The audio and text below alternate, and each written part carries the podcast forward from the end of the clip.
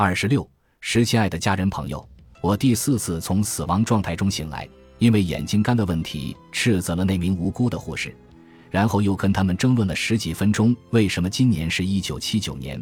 之后父母便开车送我回家了。中途，我们在离家两个街区的亚洲超市停了一下，买了一些通便茶。我依然没有上厕所，除了眼睛干涩，我开始胃痉挛了。我外祖母热那瓦·布恩，我们都叫她布恩婆婆，跟我母亲和继父一起生活了十年，一直到她去世。这十年间，她每天晚上都会喝通便茶，一次不落。她在经济大萧条时期长大。养成了在床底下收藏空的黄油和酸奶盒子的习惯，他还会把保鲜袋洗干净，反复用上十多次。我知道这是经历那段艰苦岁月的人都有的通病，但我一直没有想到的是，由于很少或者完全吃不上有营养的食物，很多人可能会承受严重便秘的痛苦。由于治疗的时间晚，我们一直到下午五点才回到家，但我母亲说这个时间刚刚好，这样。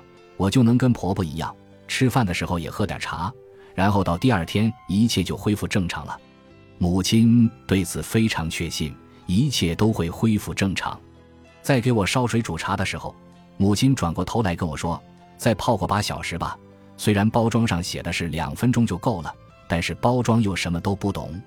我先洗衣服去了，就像梅尔要求的那样，母亲和继父每周会抽出两天来帮我。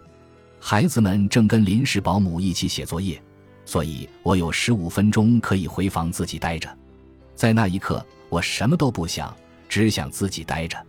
可能是因为胃里空空如也，那种似饿非饿的感觉使我只想蜷缩在床上，把头埋在枕头底下，哪怕只有十五分钟也好。我什么东西都不想吃，我只想自己一个人待着。待在我那黑漆漆却令人心安的卧室里，在我躲在这个洞里的十八个月里，我从未有过伤害自己的行为，我从未尝试过了结自己的生命。好了，我终于大声说出来了：了结自己的生命，自杀。我从未想过，如果痛苦的无法忍受，我该用哪种方式自杀。之前抑郁的时候，我想过自杀的方式。想过自己会用到的工具，尽管这十八个月是我一生中最痛苦的一段时间，但我清楚的知道我的孩子们需要我。尽管他们没了我会过得更好的想法在我脑子里挥之不去，但我知道孩子们需要我。我对他们负有的责任，尤其是我们这个三口之家彼此形成的那种亲密关系，在我的头脑中形成了一种屏障，它让我不去想什么药丸。剪刀，或者在网上搜索如何在犹他州买枪等等。我很清楚这道屏障的存在。我知道自己永远不会结束自己的生命，虽然我无比想死。看看，我还是个笑柄。也正因为我知道这个，所以我从未想过要写个字条，一张写着下面的话的字条：“亲人们好，你的母亲、女儿、妹妹死了，但好在有张纸条可以缅怀一下她。”这上面写了些东西，你们抢他衣服的时候下手可别太狠。我躺在床上，把头埋在枕头下的时候，脑子里闪过这个字条的想法。我从未看过自杀的人留下的字条，可能是因为我不想因为看了那些结束自己生命的人写的东西就开始反思自己。我不是想评判什么，我怎么会评判别人呢？我了解那种痛苦，我明白那种痛苦。过去的十八个月的每一天、每一个小时，甚至每一秒，我都与那种痛苦为伴。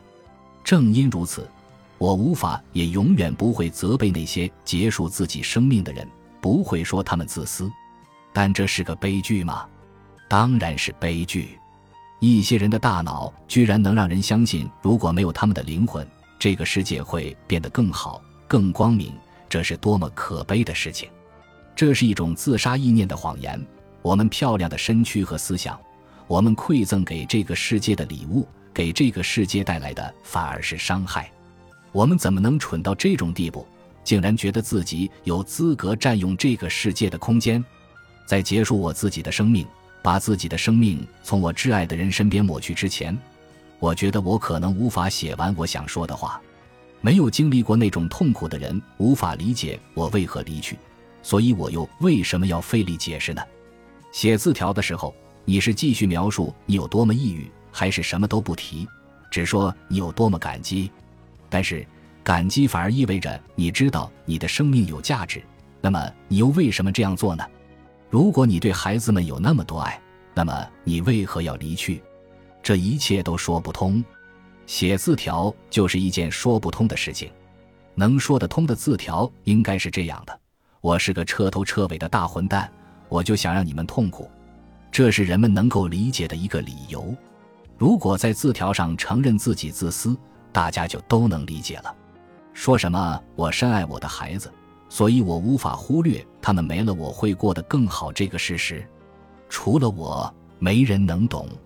自从孩子们出生，我就一直在写关于他俩的故事，他们牙牙学语的时刻，他们蹒跚学步的时刻，还有我做母亲的光辉和狼狈。我常常会想，如果我出了什么事，我的孩子还可以看看我写的这些关于他们的故事，这些为他们而写的故事，这些我不在的时候他们可以品味的故事。这样，他们从我自他们生命之初就开始书写的文字中，就能明白我有多爱他们。不过，如果我真出了什么事，难道他们不想有个说再见的机会？要是他们从我的文字中感受到我对他们的爱？那么，这种不告而别的伤痛是不是会沉重的挥之不去？人们写自杀字条是不是这个原因？即便没人能理解，但至少是说了声再见。但这就好像在说：“我能为你做的仅此而已。”这也说不通吧？不过，当有人结束了自己的生命，又没有留下什么话时，我们就会大声尖叫：“为什么？为什么？为什么？为什么他们要这么做？”难道他们就不能发点好心，至少有个告别的形式，好像一张字条就能让别人懂得已逝之人似的？告别这件事是我没有做出伤害自己的行为的另一个原因。在走之前，我想多花些时间讲述过去的故事，重温过去的记忆，而继续活下去意味着我永远困在了告别里。